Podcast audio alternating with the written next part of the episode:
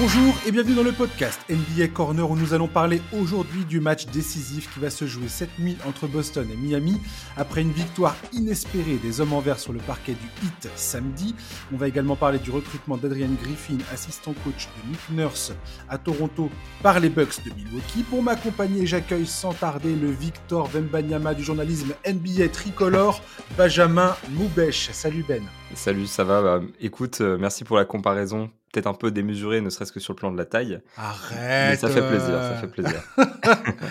T'es où en ce moment là? T'es en stage à l'équipe, c'est ça? C'est ça, là je suis sur le dernier jour de mon stage à l'équipe.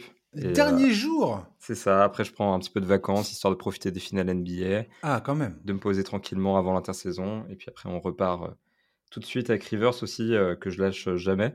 D'accord. Et puis voilà, on... je vais suivre l'intersaison de toute façon comme un, comme un gros geek et les finales NBA avant ça comme un encore plus gros geek. Ouais, t'es notre, euh, es notre Adrien Warjanowski euh, français, toi. T'es es, en train d'occuper une place, euh, une place nécessaire. C'est bien. Bah écoute, je, fais, je fais mon max en tout cas pour, pour faire circuler l'information et puis j'essaie de faire en sorte que ce soit un peu intéressant aussi. Donc ça fait plaisir tous ces, tous ces trucs-là pour tous les auditeurs qui n'auraient pas encore euh, suivi euh, Benjamin Moubèche sur Twitter et sur ses, sur ses réseaux sociaux, allez-y. Euh, c'est un condensé de toutes les infos qu'il faut connaître, toutes les petites infos qu'il faut savoir, les petites stats qui sont sympas. C'est toujours très intéressant à suivre. Donc voilà, bravo Benjamin. Merci encore. Et merci à toi d'être là. On va parler tout de suite de Boston-Miami, Game 7. Mieux qu'un scénario hollywoodien, le match 6 entre Miami et Boston disputé samedi nous a offert un finish complètement fou, un finish, pas un finish. un tir désespéré à trois points de Marcus Smart est entré et sorti du panier avant que Derrick White, le héros de toute une ville désormais, ne parvienne à réaliser une claquette à un micro-centième de seconde du buzzer final. Les fans du Hit et de Boston sont passés de la joie au désespoir ou du désespoir à la joie en l'espace d'une poignée de secondes. Cette nuit, le Game 7 verra les deux clubs s'affronter pour une place en finale NBA. Enfin, quelqu'un va sortir Vainqueur de cette série, Boston est aux portes de l'histoire avec la possibilité de devenir la première équipe à remonter un déficit de 3-0 dans une série qui se joue au meilleur des sept matchs en NBA. Ça a déjà été fait euh, au baseball, il me semble. C'est ça, et au hockey aussi, cinq fois dans, voilà. dans les deux sports cumulés. Voilà. Pour le hit, il s'agit d'éviter une désillusion qui serait colossale. Oui, leur parcours est inespéré, mais une défaite resterait éminemment douloureuse pour un club aussi combatif et fier. Benjamin, dans quel état tu te trouves avant cette rencontre? J'ai envie de dire confus, parce que euh, je pense que, un peu comme tout le monde, j'attendais pas ce Game 7. Ouais. J'attendais encore moins ce tir de Derek White euh, au buzzer qui, qui fait qu'on a un Game 7 aujourd'hui. Donc on, on, est dans un scénario improbable à partir d'un scénario de match improbable. Donc euh, je me remets encore de tout ça. Et c'est assez difficile parce que quand le hit est arrivé à 3-0, le poids de l'histoire fait que les Celtics étaient déjà virtuellement, les, le hit pardon était déjà virtuellement en finale NBA. et c'est vrai que à ce moment-là, quand moi j'en parlais et que je disais, voilà, le hit n'est pas encore en finale NBA, hypothétiquement nos finales c'est Nuggets hit, on me disait tout de suite, c'est bon, ils y sont. Mais, mais la preuve que non en fait. Et j'ai encore du mal à me dire que là actuellement, euh, les deux équipes qu'on a en finale de la conférence Est ne sont qu'à un match des finales NBA. Mon, pronostic, autant dire que j'en ai pas vraiment. j'ai envie de dire que j'ai envie de le donner à l'équipe à domicile, mais ça, on en parlera peut-être plus en détail. Euh, oui, tout à fait.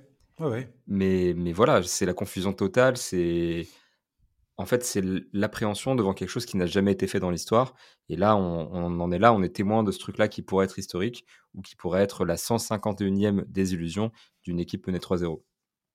Oui, effectivement. En fait, le, contexte, le décor de cette série est extrêmement particulier. On, a commencé, on, peut, parler de ça tout de suite. Hein. Enfin, je voulais juste quand même souligner un truc concernant Derrick White. Il y a tout, toute la fanbase de Boston, notamment le journaliste américain Bill Simmons, qui est un fan absolu de Boston, hein, il, a, grandi en suivant cette équipe, qui a comparé le, le, le buzzer beater de, de, White à, l'interception de Larry Bird en, finale de conférence en 1987 dans le match 5 face aux Pistons. Détroit menait 106 à 105 et Larry Bird a intercepté la, remise en jeu d'Isaiah Thomas, trouve Dennis Johnson pour donner l'avantage 107 à 106 à Boston. Détroit gagnera le Game 6 à la maison avant de s'incliner de 3 points à Boston dans le septième match. Il y en a qui vont, carrément à dire que c'est aussi équivalent avec euh, l'interception de John Havlicek euh, dans les années 60, à l'époque de Bill Russell, face aux Sixers de Philadelphie, il me semble. Euh, donc voilà, en fait, on est sur un truc absolument historique euh, pour la ville de Boston, pour le club de Boston. On est sur quelque chose de complètement historique en termes de NBA, parce que jamais ça s'est produit euh, en NBA. Ce sera vraiment la première fois si Boston arrive à, s'imposer. Je ne sais pas comment euh, tu, perçois ça, mais après, après ces six matchs, j'ai envie de dire qu'on a eu trois matchs assez, assez dingues de Miami qui était sur cette espèce de, de vague incroyable depuis, depuis le lancement des playoffs, hein, parce mmh. qu'ils se sont qualifiés, on le dit, on le répète encore et encore et encore, ils se sont qualifiés à l'arrache, ils ont battu Milwaukee, ils avaient une adresse à trois points incroyable sur les trois premiers matchs. Boston, à contrario, avait une, adresse absolument euh, horrible. Et là, j'ai l'impression que sur les trois derniers matchs, qu'on le veuille ou non, mais c'est ce que nous disent les chiffres. Les deux équipes ont retrouvé un visage normal, entre guillemets. Tu comprends ce que je veux dire? C'est-à-dire que les statistiques sont plus alignées par rapport à ce que ces deux clubs nous avaient habitués euh, à, donner pendant la saison régulière. Et là, je veux dire, si cette tendance continue, c'est-à-dire, on, va dire, une normalisation des, euh, des, des, des, comment dire, des performances sur le terrain, en plus du fait que Boston a l'avantage du terrain, j'ai l'impression qu'effectivement, j'aurais tendance à donner Boston favori. Mais Miami, d'un autre côté, euh, qui, à, qui euh, euh, que l'outil ESPN donne 17% de chance de gagner ce, game set à Boston, Miami, à chaque fois qu'ils ont été challenger dans, les, dans ces playoffs, à chaque fois, ils ont fait mentir toutes les statistiques. Donc, donc je sais pas ce que tu en penses de ça, mais... Bah, je suis assez d'accord avec toi, en fait. Il y a ce truc où on avait quand même l'impression, au début de la série et surtout sur le match 3 qui est phénoménal côté Miami, euh, qu'il y avait une vraie domination, en tout cas du du et sur ce match 3 en particulier, déjà, il y a 26 points d'écart, ça raconte un peu l'histoire du match. Mais c'est vrai que les Celtics, en attaque placée, avaient beaucoup de mal à créer leurs opportunités. La défense du 8 était étouffante. Euh, les Celtics n'arrivaient pas trop non plus à s'en sortir très bien en transition etc. Donc en fait, on avait vraiment un match, où le hit avait l'emprise quasiment sur la série. On se disait, voilà, troisième match, troisième victoire, tout va bien. Et là, depuis trois matchs, effectivement, on a quand même euh, l'impression qu'il y a plus de normalité, euh, un retour des Celtics sur les matchs 4 et 5 et un match 6 qui est disputé comme ce qu'on attendait sur toute la série. Et effectivement, là, en fait, les forces sont rééquilibrées. Et le match 6, le cette défaite du match 6, c'est une horreur pour Miami en vérité. Mmh. Parce que pour une, pour une série qui se joue énormément sur l'adresse à longue distance, à trois points. Parce que les, les trois premiers matchs de la série, Miami shoot quasiment à 48% à trois points, ce qui est une, anomalie historique en termes d'adresse. Clairement, hein, c'est quasi jamais vu quoi, dans l'histoire de l'NBA. Mmh. Euh, les Celtics, là, viennent, dans ce match 6, d'enregistrer de, leur pire pourcentage à trois points de, de l'année, de la saison entière. 20% à 3 points. Le, le comment dire alors attends le pire l'autre pire statistique dans ces playoffs c'était Miami au match 3 26,2% c'est-à-dire que là Miami a perdu un match alors que Boston en termes d'adresse était absolument catastrophique. Ah, c'est ça euh, Tatum était à 0 sur 8 à 3 points. Hmm. c'est une occasion manquée qui est quand même colossale quoi et puis pour eux, il y avait aussi la manière quand même de revenir dans le match, euh, notamment dans le quatrième quart-temps, alors qu'ils étaient menés. Euh, donc euh, c'était censé être une grande victoire pour eux aussi. Et c'est vrai qu'ils ont un peu gâché leur chance parce qu'effectivement, l'adversaire déjà était privé de Malcolm Brogdon. Alors il s'avère qu'au final, c'était peut-être pas une si mauvaise chose parce que j'ai vérifié. Tout à fait. De manière systématique, quand les Celtics sont complets, c'est Malcolm Brogdon qui finit les matchs. Alors je suis pas sûr que pour le coup, avoir Derek White sur le terrain, euh, a pas été une sorte de bénédiction. Le match aurait été complètement différent et on serait peut-être pas arrivé à ce stade euh, avec un point de différence. Mais en tout cas, voilà, c'est assez, assez, marrant.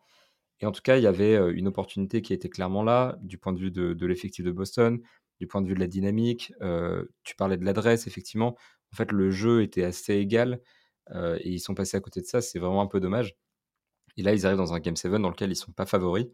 malgré tout, je pense qu'ils ont quand même plutôt leur chance. Oui, alors, il y a un truc qui m'inquiète quand même du côté de Miami. c'est depuis, bah, sur les trois derniers matchs, surtout sur les deux derniers matchs, j'ai l'impression quand même que, que Jimmy Butler, je ne sais pas dans quel état il va être pour ce match 7, mais lui et Adebayo, je l'ai déjà dit dans le podcast de vendredi et je le redis encore aujourd'hui, lui et Adebayo sont vraiment les, les deux, les deux, c'est con de dire ça parce que c'est les deux, c'est les deux joueurs majeurs de cette équipe. Mais leurs performances sur le terrain sont clairement euh, indispensables pour euh, pour cette équipe, quoi. C'est-à-dire que Adebayo, s'il marque 20 points, par exemple, le Heat ne perd, n'a perdu aucun match de ses playoffs si euh, Adebayo atteint au moins la barre des 20 points. Quand tu vois Jimmy Butler dans ses, dans ses playoffs, mmh. il a toujours eu une énergie absolument incroyable sur le terrain. Tu regardes le match 1, 2, 3 il est là, il saute dans tous les sens, il est là à inscrire des paniers, à faire jouer tout le monde, à trouver ses propres shoots. Les deux derniers matchs, c'est pas du tout comme ça que ça s'est passé. Et le match 6, il a joué 47 minutes. Tu voyais bien qu'il avait plus les jambes. Il a plus les jambes, en fait. Et que je, me demande à quel point la fatigue s'est installée en lui ou c'est juste un problème d'adresse. Parce que si tu regardes son adresse, il était à 5 sur 21 au tir, je crois. Un truc comme ça. Euh, c'est extrêmement compliqué. Alors on pourra toujours dire ouais, mais il a fini, euh, incroyablement bien et il était à deux doigts de faire gagner cette rencontre à Miami, clairement. Mais euh, je me demande dans, quel état de fatigue il se trouve et est-ce qu'il a encore l'énergie, notamment défensivement, parce que pour moi le plus gros point noir de Miami aujourd'hui, c'est qu'il n'arrive plus à générer des balles perdues, donc il n'arrive plus à attaquer en contre-attaque et face à la défense posée de Boston, ça devient excessivement compliqué de jouer, quoi. Bah, c'est clair que là, ils sont pas dans leur meilleure forme et on peut le comprendre parce que déjà, on a ce il y avait ce cette histoire de playoff Jimmy, euh, qui est censé être un «nouveau personnage» entre guillemets, un un Jimmy Butler différent de celui de la saison régulière. Au final, ça reste quand même le même joueur. Tout à fait, complètement. c'est vrai que forcément quand il met, euh, quand il va mettre 56 points euh, face à Milwaukee, qu'il qu enchaîne 42 et qu'il élimine euh, quasiment les, enfin, même les favoris des bookmakers. Euh, et c'était à quoi Cette série restera dans les, dans les annales absolument comme un des plus gros upsets de l'histoire. Moi, je l'oublierai pas en tout cas, ça c'est sûr. Bah, c'est clair. Mais, je pense qu'on peut pas attendre Playoff Jimmy tous les soirs. Mmh. Voilà, il y a forcément un moment où quand on voit le bas de signal Batman n'est pas dispo, il fait autre chose, tu vois. mais, mais là, c'est vrai que quand tu le vois marquer 14 points, par exemple, euh, dans, le, dans le match 5, tu t'interroges forcément parce que tu as cette habitude d'avoir ce super-héros qui va en mettre 50. Et pour Bama Debayo, il y, a il y a les ballons perdus aussi. Euh, il en perd 6 dans ce match 5, il en perd 4 juste avant. c'est des interceptions qui mènent quasiment systématiquement à des points pour Boston.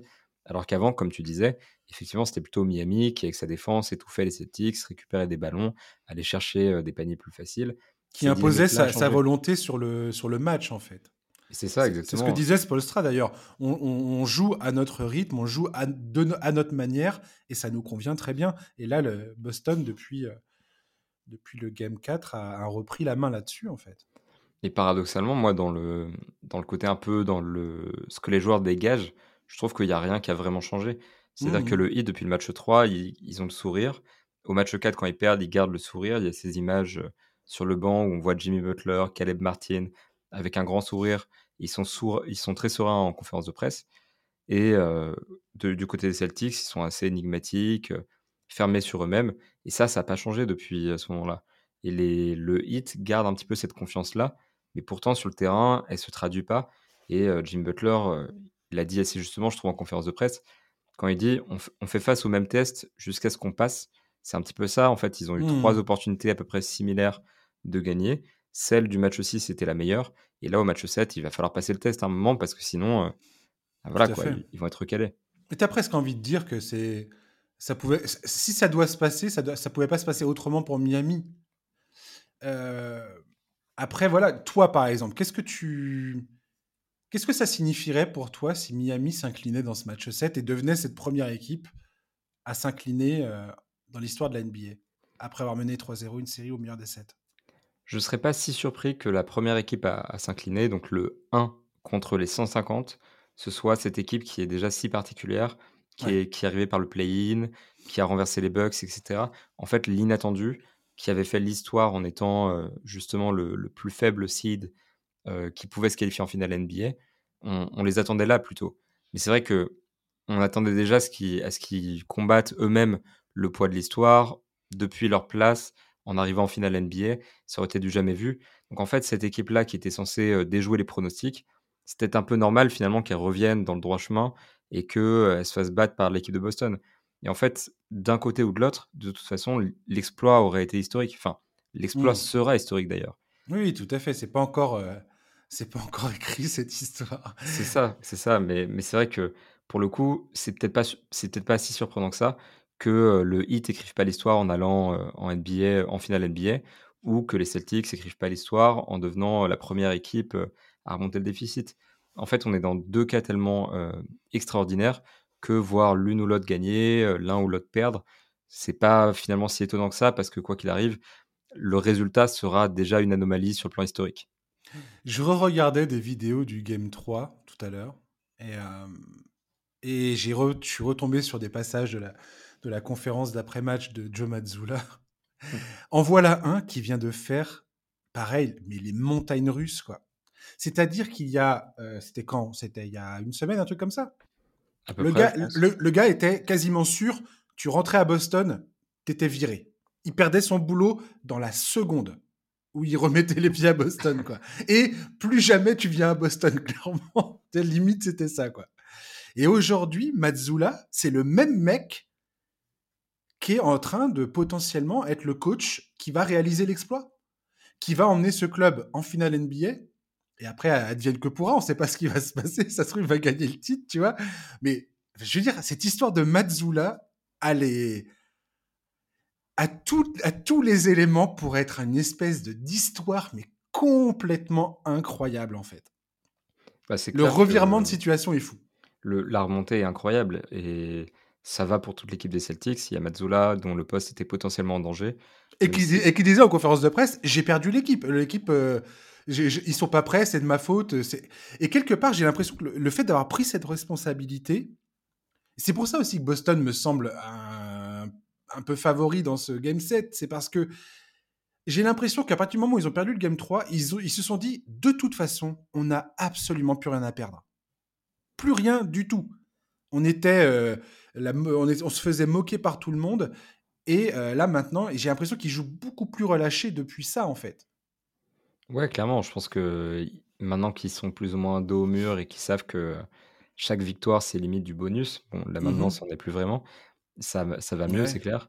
Mais euh, en fait, ils ont tous pris plus ou moins leurs responsabilités. Quand on voit que Jason Tatum aussi a accéléré euh, d'une certaine manière dans, dans sa série, Joe Mazzulla, j'ai, enfin, moi, ce qui m'interroge, c'est Grant Williams, en fait, avec Joe Mazzulla. Mmh. C'est-à-dire qu'à plus ou moins chaque série, il le sort de la rotation. Et là, il est dos au mur, il le remet dans son effectif. Ah, et ça gagne. J'ai envie de dire, t'as l'impression que le mec est fait des ajustements, mais en fait, son ajustement, c'est quand même de ressortir un des titulaires de, de l'année dernière en, finale NBA. Mmh. C'est de ressortir euh, les éléments qui marchaient avec euh, Ime Udoka l'an dernier, quoi. C'est ça, voilà. Et en fait, ça, c'est un petit peu le. Enfin, c'est tellement étrange en fait parce que tu te dis déjà pourquoi il était hors de la rotation. Il y avait des raisons, on pouvait à peu près comprendre, mais là il le remet dedans. C'est un petit peu, il se contredit lui-même. Donc, euh, mais ça, ça, marche au final. Donc j'ai envie de dire, tant que ça marche, ça c'est bien. effectivement, on savait que son poste était potentiellement en danger à 3-0, euh, sachant que c'était déjà plus ou moins démenti dans les cercles autour de Boston. Là, on sait qu'à 3-3, quoi qu'il arrive, même s'il perd, euh, il fera une deuxième saison sur le banc des Celtics. Donc, j'ai l'impression, ouais il a vraiment garanti son avenir. Et puis même pour tout ce qui est cet été avec l'histoire de Jalen Brown qui a peut-être un peu la tête ailleurs, etc. Revenir à 3-3, même s'ils perdent le Game 7, je pense que ça leur a fait du bien. En tout cas, ça crée un groupe, clairement. Il y a, mmh. eu cette histoire-là, l'article de The Athletic qui a sorti l'histoire de Al Ford qui a dit on ne fait pas l'analyse vidéo aujourd'hui, on part tous ensemble faire un golf euh, sur un practice, là, sur, ça s'appelle le Top Golf. C'est un truc hyper populaire aux États-Unis où tu arrives, en fait, c'est sur plusieurs étages, tu as des lounges, des restos, des machins, tout ça, et puis tu vas taper de la balle et tu as des objectifs à, à réaliser, de précision, de longueur, bref, peu importe. Et, et voilà, c'est pareil, ce genre d'histoire de on crée un groupe, on crée une identité collective hors des terrains, hors du basket, hors des stratégies en fait. Et ça fait toujours marrer le côté humain aussi de, ce sport et de, de, ce, et de ces, de ces playoffs qui nous est pas forcément c'est pas le truc c'est pas le premier truc dont on parle parce que c'est pas des trucs qu'on sait on n'est pas nous on n'est pas reporter sur le terrain tu vois bien évidemment ouais. mais mais c'est toujours marrant ce genre de choses et et comme tu dis là je pense que Mazzula et cette équipe je sais pas comment les joueurs ont réceptionné la, sortie de Mazzula en conférence de presse exactement. Je n'ai pas entendu beaucoup de joueurs s'exprimer là-dessus. Mais je pense que le fait que Mazzula prenne ses responsabilités euh, de cette manière-là, ça a dû, euh, ça a dû les toucher. D'ailleurs, c'est Smart qui avait laissé entendre que euh, oui, le coach, le coach a dit ça, mais c'est surtout à nous d'arrêter de, de, faire n'importe quoi sur le terrain, quoi. Bah, de toute façon, ça a toujours été un petit peu ça avec Mazzola, c'est-à-dire que c'est donnant-donnant. Il laisse de mmh. la liberté à ses joueurs et en échange, l'idée c'est que eux gèrent le jeu. Et en l'occurrence, je pense que le, le fait d'assumer sa responsabilité quand même, de dire j'aurais dû les préparer, c'est quelque chose qui pousse les joueurs à prendre leurs responsabilités parce qu'ils savent que en réalité, c'est pas tant le rôle de leur coach de les préparer à ce match-là, c'est aussi le leur. Enfin, c'est bien sûr, c'est des deux côtés. Hein. Il y a de l'analyse. Le basket, c'est pas juste tu arrives sur le terrain et basta, tu joues ton match. c'est pas un pick-up game, quoi. Complètement. Donc forcément, il faut qu'ils les préparent, mais ils savent aussi que c'est à eux de se préparer mentalement, physiquement, etc. Et je pense que ça les a remobilisés. Et cette stratégie-là de laisser de la liberté à ses joueurs finit par payer avec un groupe soudé grâce au golf. Autrement, l'important, c'est d'être soudé, justement.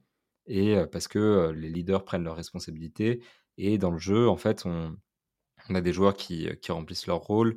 Derek White l'a fait parfaitement.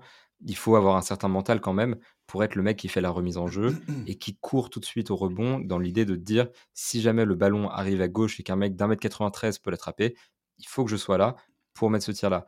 Et ce mental-là, ça montre à quel point les joueurs des Celtics se sont mobilisés autour de leur leader, autour de leur coach. Et de manière générale, tout ça a très bien réussi en fait. Et je pense que jusqu'ici, Certes, Joe Mazzulla n'est pas le meilleur coach sur le plan tactique. Il a qu'un an d'expérience aussi. Et il, a 34 ans, c'est clair. Donc euh, j'ai envie de dire, euh, voilà, les Celtics sont un peu là où on, aurait dû les imaginer peut-être. Mais en tout cas, cette équipe-là a un fonctionnement particulier. Et ce fonctionnement sur les trois derniers matchs a fonctionné. Euh, donc j'ai envie de dire, pourquoi pas sur un Game 7 Complètement. Et Derrick White, tu fais bien d'en parler. Enfin, je veux dire, on en parlait vite fait, toi et moi, en off. C'est quand même un joueur qui vient potentiellement d'inscrire son nom euh, parmi les plus grandes légendes du, du, club, d'un club euh, plus historique que les Celtics, à part les Lakers. Euh, je veux dire, tu fais pas quoi en NBA. Et, et, le gars vient de réaliser un truc qui qui sera à jamais dans la mémoire de ce club, en tout cas, ça c'est sûr. défaite ou pas au Game 7, Derrick White est dans la même aujourd'hui, sera dans le cœur des fans des Celtics d'une certaine façon aux côtés de euh, Davlicek, de Larry Bird. Enfin, c'est c'est assez fou de se dire ça quand même pour un mec qui, qui a été récupéré par les Spurs euh, l'an dernier à l'intersaison. quoi. Bah, surtout que le mec était euh, quasiment pas destiné à faire du basket à la base. C'est jamais qu'un petit meneur d'un mètre 93. Il a jamais été apprécié. Enfin, je veux dire, il a, il a, son parcours est assez, assez compliqué pour arriver jusqu'en NBA. Oui, c'est ça en fait. Il a eu du mal à trouver une fac. c'est pas un prospect incroyable. Le mec est quand même sélectionné au premier tour en, en 2017, mais c'est pas un mec qu'on attendait en finale de conférence à mettre un, tir décisif. Je pense que si les Celtics gagnent le titre, l'histoire, enfin l'action restera dans l'histoire du basket, comme tu le disais, comme Havlicek, etc. Je pense que si jamais ils perdent au Game 7, on s'en souviendra quelques années et ça risque de disparaître un petit peu dans l'esprit collectif. Mmh. Parce que il y a cette un peu, il y a cette poésie un petit peu de, de se dire euh, comme je te le disais en off justement, c'est la première fois depuis The Shot de Michael Jordan en 89 qu'un joueur marque un buzzer beater qui évite l'élimination à son équipe, qui est mené un petit peu dans ce match de, l'élimination. Donc c'est vraiment absolument historique. Et si jamais ils vont chercher le titre avec ça, bah, ce tir-là de Derek White, ce sera le tir de Kawhi Leonard face aux, Sixers. Ce sera bah, The Shot de Michael Jordan, ce sera l'interception de Larry Bird, d'Havlicek. Et ce sera un truc à jamais inscrit au panthéon du basket. C'est ça exactement. Et ce, mec n'ira jamais au, au Le Fame, à mon avis. Son seul palmarès dans en NBA. C'est une All Defensive Team l'année dernière, ce qui est déjà excellent. Et c'est un très très bon joueur, mais c'est un role player, c'est pas une star. Et c'est jamais un mec qui ira au Hall of Fame, mais son action, celle qu'il vient de faire là tout de suite, ira au Hall of Fame d'une certaine manière. elle restera dans la mémoire collective. Et si les actions avaient leur panthéon, elle y serait absolument tous les jours. Mmh, potentiellement, en tout cas, il vient de, il sera potentiellement un membre des Celtics jusqu'à la fin de sa carrière. Quoi. Ça va devenir un fan favorite, un mec que les, les, fans vont refuser de voir partir, tu vois. Bah, si jamais, si jamais ça va, ça, va, ça va loin, voilà, exactement. Mais, mais c'est sûr que là, il a marqué en tout cas au moins les fans de Boston. Euh, ils l'oublieront pas de sitôt, ça c'est sûr et certain. Je vais te donner, Benjamin, quelques chiffres marrants que j'ai récoltés sur les game sets, ok? Je t'en prie, j'adore les chiffres, tu sais très bien que c'est mon dada. alors je vais, je vais t'en donner une suite euh, à, la, à, tour de bras, ok? C'est parti. Il y a eu 147 euh, matchs 7 dans l'histoire de la NBA. L'équipe qui reçoit à domicile en a gagné 111. 111 victoires, 36 défaites. Depuis 2003, l'équipe à domicile dans les Game 7 a gagné 44 fois, a perdu 21 fois. Depuis 2013, c'est 22 victoires, 14 défaites pour l'équipe qui reçoit. Depuis 2018, si on enlève la bulle, les Game 7, donc l'équipe qui reçoit, c'est 7 victoires, 8 défaites.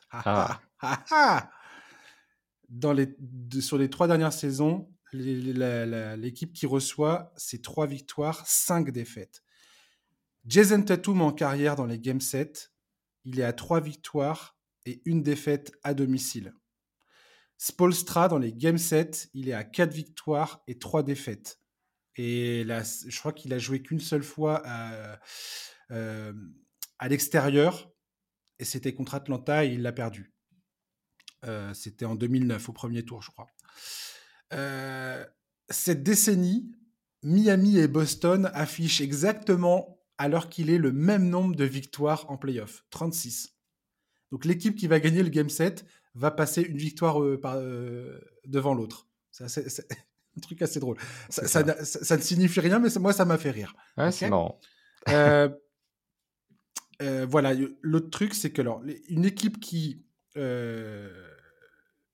qui sweep ou qui gagne en 5 matchs pour les finales NBA, hein, et, que, et l'autre euh, a gagné euh, au, bout au terme d'un game set, dans la, dans la perspective d'une finale entre les Nuggets et, et enfin le, le Heat et ou enfin ou les Celtics pardon pas, pas et où euh, les Celtics l'an dernier ont perdu contre les Warriors. Je crois que les Warriors avaient gagné en 5 matchs et les Celtics en 7 contre Miami donc. En 2013 le Heat ont battu les Spurs. Mon Dieu, c'était horrible, catastrophique. Et euh, en 2005, les Pistons perdent contre les Spurs. Les Spurs avaient battu Phoenix en 5 matchs. Euh, voilà. Euh, il y a 16 équipes depuis 2003 qui ont joué deux séries en 7 matchs. La seule équipe à avoir joué deux séries en 7 matchs avant les finales et sont arrivés en finale et ont gagné les finales, ce sont les Celtics de 2008. C'est la seule. Incroyable. Euh, j'en ai plus, j'en ai plus que, euh, j'en ai plus que une. Voilà, j'ai plus qu'un chiffre. Les, selon les, bookmakers, Boston est favori de 7,5 points pour remporter ce, match 7. Les équipes favorites de plus de 4,5 points dans un match 7, historiquement depuis 2003, ont remporté 38 fois la rencontre et on, se sont inclinés à 8 reprises. Donc ça fait 83% de réussite euh, en, euh, en, termes de victoires. Sur les 10 dernières années, c'est 19 victoires, 6 défaites. Depuis 2018, c'est 9 victoires, 4 défaites. Et si on enlève la, bulle, c'est 8 victoires, 3 défaites. Donc, euh, donc Boston est archi favori si on fait l'accumulation de tous ces chiffres. Je t'en rajoute même un au passage. Vas-y, yes Sur, ces playoffs, Boston est à 5-0 dans les matchs éliminatoires. À chaque fois qu'ils ont été menacés d'élimination, ils ont gagné leur match. Donc euh, apparemment, ça aussi, ça va dans leur sens. Et pour compléter sur Jason Tatum, tu disais que c'était 3-1 à domicile, c'est 5-1 au, total. Et la seule défaite dans un Game 7, c'est quand il était rookie en, 2018. L'équipe était privée de Kyrie Irving. Et ils perdent contre les Cavaliers de LeBron en finale de conférence effectivement chez eux parce que les Cavaliers euh, sortent d'une saison régulière un peu compliquée. Et donc, euh, et donc voilà. Donc effectivement, c'est le, il y a, y a, plein de chiffres marrants. Il y a le côté euh, historique aussi. L'année dernière, ils ont déjà disputé un Game 7 en finale de conférence, ces deux mmh équipes. Donc voilà, il y, y, a plein de petits rappels marrants, plein de petits chiffres marrants. C'est un Game 7 qui, qui appelle l'histoire et qui, comme tu le dis, en fait, les Celtics apparaissent comme les favoris. Complètement. Et j'ai quand même un petit chiffre pour les fans des, du hit de Miami, pour leur mettre du baume au cœur. Les Celtics, dans, cette, dans ces playoffs-là, ont un meilleur record à l'extérieur, 5 victoires, 3 défaites, qu'à domicile. Ils ont 5 victoires pour 5 défaites. Ah, c'est un chiffre que j'avais aussi dans ma, dans ma besogne à, un chiffre, voilà. Donc ça, veut, ça, ça, montre que c'est tout à fait, tout à fait prenable Boston euh, à domicile. Maintenant, euh, je pense que ça se passera forcément avec un, Jimmy Buckets au, firmament de, son talent. Adebayo, il faut qu'il parvienne à se libérer de cette défense de fer de Boston. Et j'ai l'impression que tant que Mazzula continuera à faire confiance à, aux, Williams, Grant et, Robert, potentiellement ça va être compliqué. Et mmh. puis voilà, et, le, et Tatum, quoi. Tatum, voilà, il n'a pas forcément été ultra brillant dans le match 6. Ils ont vraiment arraché cette victoire. C'est le, terme qui convient. Euh. Tatum qui a marqué euh, quand même 51 points dans son dernier Game 7 euh, contre les Sixers. il y a quelques semaines de ça, ouais. Donc, non, c'est clair que et t'imagines s'il nous sortait euh, deux matchs historiques comme. Enfin, historiques, je dis, dis pas qu'il a planté 50 points, mais s'il répond encore une fois présent, moi qui ai été très critique de Jason Tatum sur les trois premiers matchs de cette série et dans ses playoffs, parce que Boston, d'un point de vue général, était tout à fait euh, critiquable dans ses playoffs, dans leur manière de nous faire faire le, de faire, faire, faire le yo-yo en permanence dans leur performance. Euh, si Tatum parvient à encore une fois corriger le tir et permettre, et, permettre à son équipe de se qualifier, euh, Non, c'est clair qu'il y aurait un petit peu la manière, et ça rattrape aussi son irrégularité sur les playoffs, parce que c'est vrai que des il aime la difficulté, le garçon. Ah, c'est clair qu'il y a des matchs où euh, il est complètement à côté, offensivement ça fonctionne pas, euh, il a du mal à créer aussi. Mmh je pense par exemple que le match 3 dont je parlais tout à l'heure, où c'est un petit peu la domination totale de Miami. C'est le premier match qui joue à domicile, les Celtics perdent de 26. Tatum qui a 1 sur 7 à 3 points, 6 sur 18 au tir, qui marque que 14 points. Euh, c'est un petit peu euh, un des gros problèmes de, ce match-là. Et euh, pendant tous les playoffs, en fait, il a fait des montagnes russes tout le temps à être à fluctuer entre génial et, parfois moyen en fait. Donc c'est clair que là, s'il nous met un Game 7 assez historique, il va rattraper tout ce qu'il a fait de mal dans, dans ses playoffs. Comme au dernier tour, quand, euh, quand il a mis 51 points, on a tout oublié en fait. Tout à fait. En fait, c'est un joueur qui fait, qui fait souffrir les fans des Celtics. Quoi. Hmm. Avec ses performances en Dancy, tu arrives à le détester et à, l'aimer euh, plus que de raison. de match après match, c'est assez, c'est assez étrange. Je vais faire un preview, chers auditeurs, je vous préviens tout de suite. Je vais faire un preview de ces finales NBA qui vont, euh, qui vont arriver là mercredi, logiquement. Mercredi soir, vous allez avoir un preview qui va tomber dans la soirée, vraiment, hein, typiquement. Benjamin, que ce soit le Heat ou les Celtics face aux Nuggets, comment tu, tu vois, cette, comment tu vois les deux scénarios se, se produire? Nuggets Celtics ou Nuggets Heat? Je me, je me, pose la question constamment et euh, on me pose la question constamment aussi. Mmh et euh, j'ai beaucoup de mal à me projeter. Et mon problème, c'est que j'ai envie de te dire que si le Heat arrive en finale NBA, ils vont se faire manger parce que euh, il y a plein de facteurs, ne serait-ce que le facteur forme physique. Ils viennent de passer une, une campagne de playoff tellement éprouvante dans laquelle Jim Butler a joué tous les matchs, 40 minutes quasiment il s'est blessé en cours de route face aux Knicks. Donc ils vont arriver avec un désavantage face à des Nuggets qui se sont reposés pendant plus d'une semaine parce que entre la qualification après le sweep face aux Lakers et le match, le premier match de finale, il y avait un temps d'attente monstrueux et même s'il y avait eu un mmh sweep, il y aurait eu un temps d'attente monstrueux. Donc là, ça crée vraiment un avantage. Accessoirement, voilà, il y a des questions de profondeur. Je suis pas sûr que Eric Spolstra puisse vraiment trop out-coach Michael Malone, qui est un super coach et qui a beaucoup d'armes à, sa disposition. Donc j'ai envie de dire sur le papier, euh, les Nuggets sont clairement favoris face aux Heat. Mon problème avec ce pronostic, c'est quand même que à chaque tour quasiment, je pronostique le hit qui sort et à chaque tour quasiment, ils me font mentir. Enfin, je dis ça, en fait, ils m'ont fait mentir qu'une seule fois jusqu'ici, mais c'est tellement retentissant face au box que j'ai l'impression de ne plus pouvoir parier face au hit. Malgré tout, c'est ce mmh. que je fais. J'ai quand même l'impression que les Celtics sont une bonne équipe pour contrer les Nuggets. Il y a vraiment déjà un secteur intérieur qui est intéressant. Tout à fait. Il y a, pareil, Marcus Smart sera un excellent défenseur sur, Jamal, Murray. Jamal Murray. Derek White aussi qui peut. Enfin, ils ont vraiment. Ils peuvent s'adapter à toutes les situations en fait, Boston. Ils ont vraiment le personnel, en tout cas, idéal pour défendre sur Denver. C'est ça. Et puis voilà, enfin, de manière générale, très peu d'équipes sont aussi complètes que Boston. Donc face aux Nuggets, c'est quand même un avantage. Malgré tout, j'ai suffisamment douté des Nuggets en playoff et ils m'ont suffisamment donné tort. Donc je mettrai quoi qu'il arrive les Nuggets favoris de cette série-là. Et je pense qu'ils sont bien partis pour leur premier titre. Ils ont tellement tout en fait en termes de, en termes de jeu. Ils ont un franchise player qui déroule à un niveau historique. Ils ont un lieutenant qui est magnifique. Ils ont une profondeur d'effectif incroyable, un coach qui gère parfaitement. Il y a la continuité. En fait, il y a tout chez les Nuggets. Donc, je vais arrêter de douter d'eux et je pense que je vais les mettre, quoi qu'il arrive, favoris des finales NBA et champion dans ma tête. La plus grande différence pour moi entre Boston et Denver, c'est la constance. Boston est trop inconstant depuis le début de ses playoffs pour que je puisse vraiment les, donner favoris face aux Nuggets. Bien que je pense vraiment que ils ont absolument, ils cochent absolument toutes les cases en termes de, de, la boîte à outils de, de Joe Mazzulla pour essayer de contrer Denver elle est pleine. Il a tout ce qu'il faut à sa disposition pour vraiment poser des gros problèmes à Denver.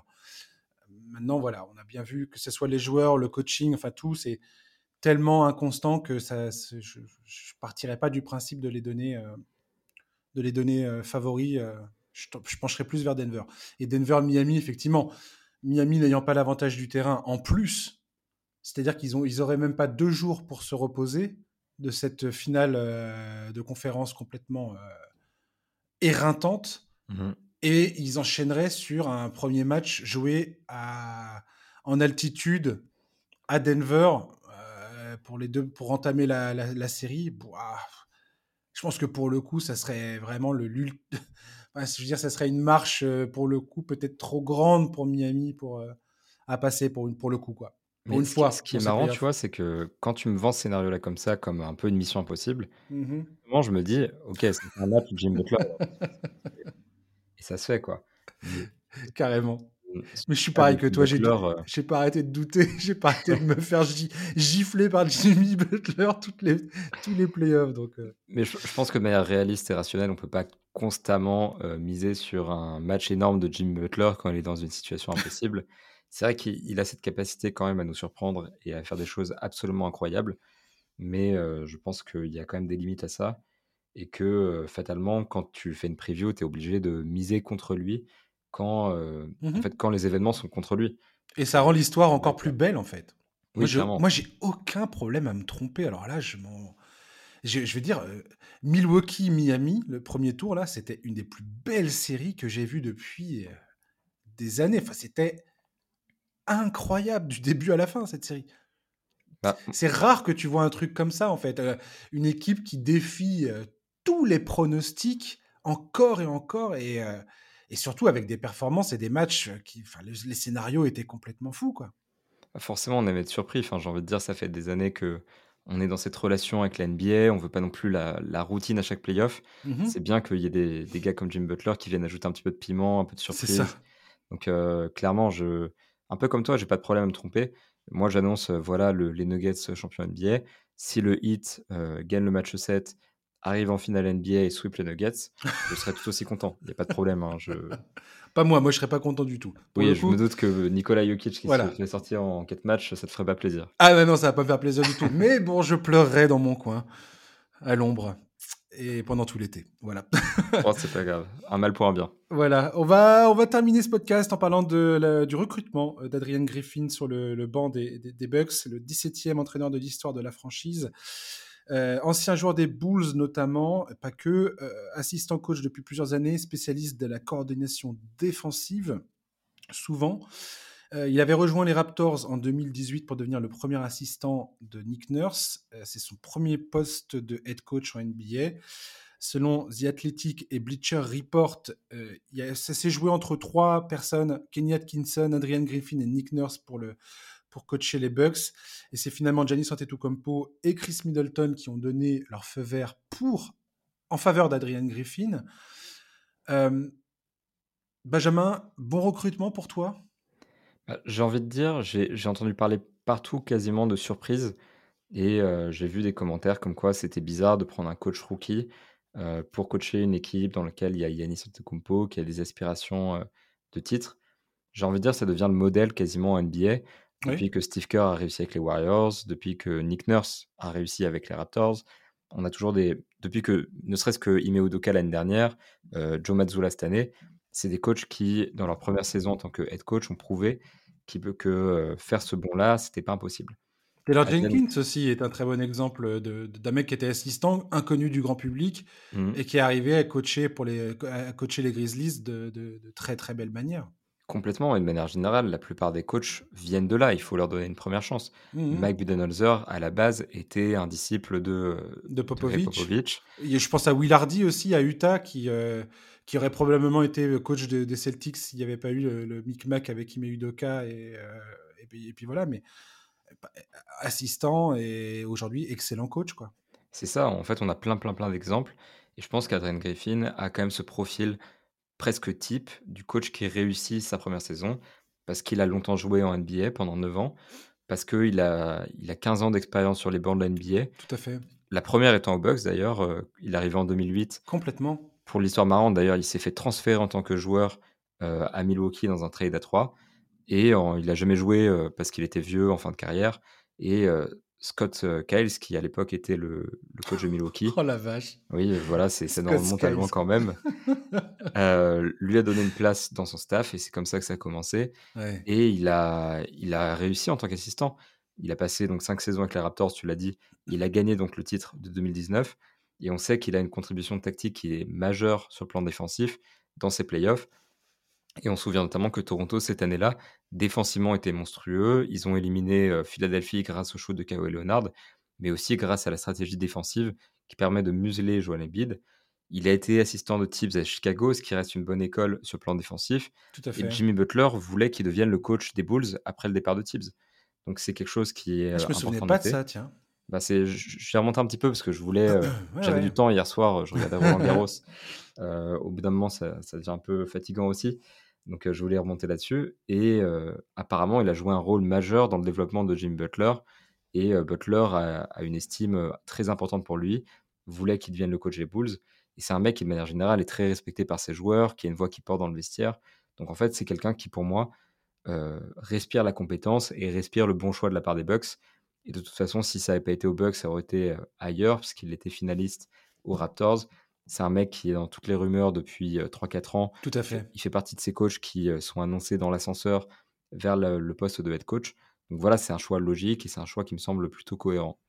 Ouais, et puis l'histoire n'est pas terminée en, termes de recrutement. Moi, je suis de ceux qui pensent qu'un head coach en tant que tel, c'est bien il y a toute l'importance également des assistants, de qui, qui, sera, euh, qui, seront les personnes autour de lui euh, pour coordonner voilà l'attaque, la défense, parce que défensivement, les Bucks, euh, ils étaient déjà au, top du top de, la ligue. Mmh.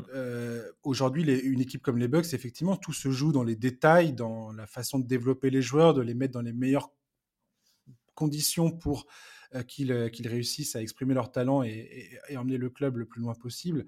Donc j'ai hâte de voir en fait l'équipe d'assistants coach qui vont entourer euh, Adrian Griffin et, comment tout, ça va se, va se bâtir en fait. Je pense que c'est excessivement important. C'est clair que la composition du staff est super importante, ne serait-ce que, voilà, j'ai dit dans le titre de 2019 des Raptors, Griffin lui-même joue un rôle super important dans la campagne de playoff ça montre bien qu'un assistant joue un rôle primordial. Et je pense qu'il a quand même cet avantage de partir d'un coaching staff qui se délite un petit peu parce que Nick Nurse vient de partir. Et donc, les assistants des Raptors qui étaient déjà derrière Nick Nurse mmh, mmh. sont disponibles éventuellement pour Adrian Griffin. Et l'avantage d'avoir passé 15 ans quand même en NBA, c'est que c'est pas n'importe qui. C'est pas Joe Mazzulla, s'il avait dû composer un staff, il aurait peut-être eu du mal parce qu'il est arrivé il y a pas longtemps, il est jeune, etc. Lui a son réseau. Donc, il va pouvoir peut-être composer un staff intéressant. Ce sera, comme tu l'as dit, déterminant. Ce qu'il va faire défensivement, ça va être aussi important parce que c'est pas parce que les Bucks sont peut-être la meilleure défense des dernières années qu'il faut rien changer. Et il y a la question de, de remodeler une attaque qui, qui a été construite à base d'isolation, de trois points, mmh qui tourne autour de Yanis Antetokounmpo. Il y a un coach défensif qui va devoir reconstruire cette attaque-là. C'est important quand même. Et je pense qu'on va avoir quelque chose d'intéressant et les Bucks seront une équipe must-watch l'année prochaine. Oui, complètement. Je suis tout à fait d'accord avec toi. Griffin, effectivement, comme tu dis, c'est pas quelqu'un qui débarque à peine en NBA. C'est un gars qui a de la bouteille, qui a de l'expérience. Et, j'espère vraiment pour lui que ça va fonctionner aux Bucks, en tout cas. Il, a même eu le temps, mine de rien, de placer son fils en NBA parce que AJ Griffin, oui, AJ Griffin, qui, joue aux Hawks, c'est ça, c'est son fils. donc le, le gars a quand même un, un certain palmarès. mais, mais oui, enfin voilà, c'est c'est pas n'importe qui, c'est pas juste un assistant qui sort de nulle part. Le mec arrive et il sait ce qu'il fait. Et je pense qu'on peut faire aussi confiance aux, Bucks dans leur choix. Ils n'ont pas juste. Euh, en fait, d'un point de vue extérieur, on a toujours l'impression que c'est un nom qui est tiré du chapeau. Et voilà, ce mec que vous connaissez pas va devenir euh, coach en NBA. Mais pour les Bucks, c'est complètement différent. Les mecs le suivent depuis des années. Euh, ils lui ont fait passer des entretiens importants, ils ont fait des recherches sur lui, etc. Ils n'ont pas les mêmes informations que nous. Et j'ai tendance à faire confiance aux Bucks qui ont fait beaucoup, beaucoup de bons choix ces dernières années. Euh, et euh, je pense que celui-ci, c'en est un autre. Complètement. Et à partir du moment où tu as le feu vert de ton franchise player, où Antetokounmpo valide le choix, c'est aussi un élément excessivement important. Donc, mmh. on verra ce que ça donnera. Merci beaucoup, Benjamin, de nous avoir accompagnés. C'était top. Avec plaisir. Écoute, euh, la dernière fois que j'étais là, d'ailleurs, c'était en finale NBA l'année dernière. Ah, yes. Donc, c'est notre petit rendez-vous euh, presque annuel. On aime bien se voir euh, à la fin du printemps, juste avant l'été. non, c'est ça, c'est la saison. Et, écoute, pour moi, c'est un plaisir de passer là et de parler un petit peu de, ces équipes qui sont juste merveilleuses. Donc, merci à toi pour l'invitation. Bah, je t'en prie, et ce sera un grand plaisir la prochaine fois que tu viendras. Et il y aura une prochaine fois, c'est sûr. Merci beaucoup, Benjamin. Merci à toi et très bonne finale à toi. Yes. Et chers auditeurs, merci de nous avoir écoutés. Euh, voilà, match 7 cette nuit, les finales euh, fin, de ce, fin de semaine. Donc, comme je vous ai dit, un preview des finales NBA mercredi. Vendredi, également un numéro pour débriefer le premier match des finales. Euh, voilà, donc on se retrouve dans la semaine. À très bientôt. Ciao, bye bye.